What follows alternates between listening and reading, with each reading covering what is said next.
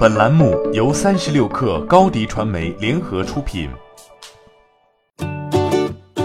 本文来自三十六氪作者蛋钟馗。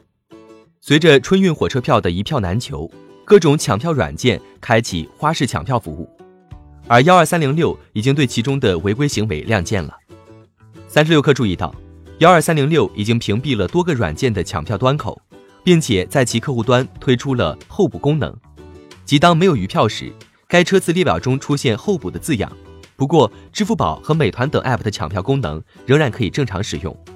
在幺二三零六客户端，旅客可根据需求选择车次级别，在成功支付候补预付款后，如果有匹配需求的车票，系统会自动生成已支付订单并退回差额；如果没有，系统将全额退还预付款。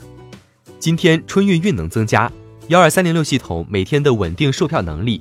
从一千五百万张提高到了两千万张，但部分线路依然一票难求，各种抢票软件应时而来。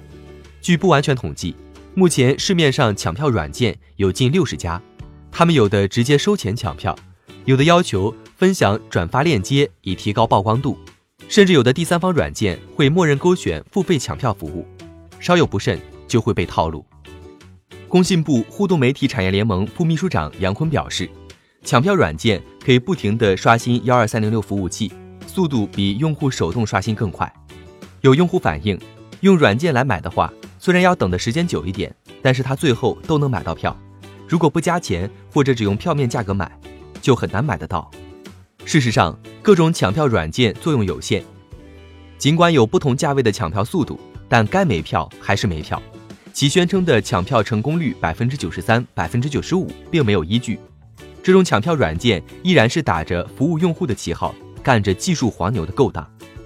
对此，中国铁道科学研究院幺二三零六技术部主任单杏花称，由于抢票软件的使用会降低其他手动查询用户的速度，进而导致系统延迟。为了保障用户权益，所以屏蔽了多个抢票。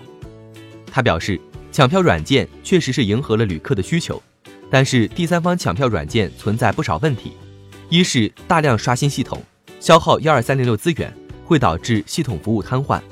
二是，在退签的处理规则上也存在跟铁路规范的收费标准不一致的地方，会多收旅客的退票手续费或改签费用。三是，第三方抢票软件留存的旅客信息可能会泄露旅客隐私信息，存在一定的安全隐患。山杏花建议，无票时优先使用幺二三零六的候补购票功能，有退签或者增加车票。会优先配给已经排队进来等候的人。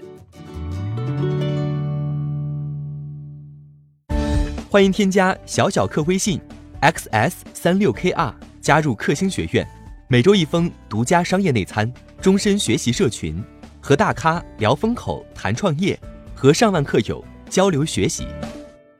高迪传媒，我们制造影响力。商务合作，请关注新浪微博高迪传媒。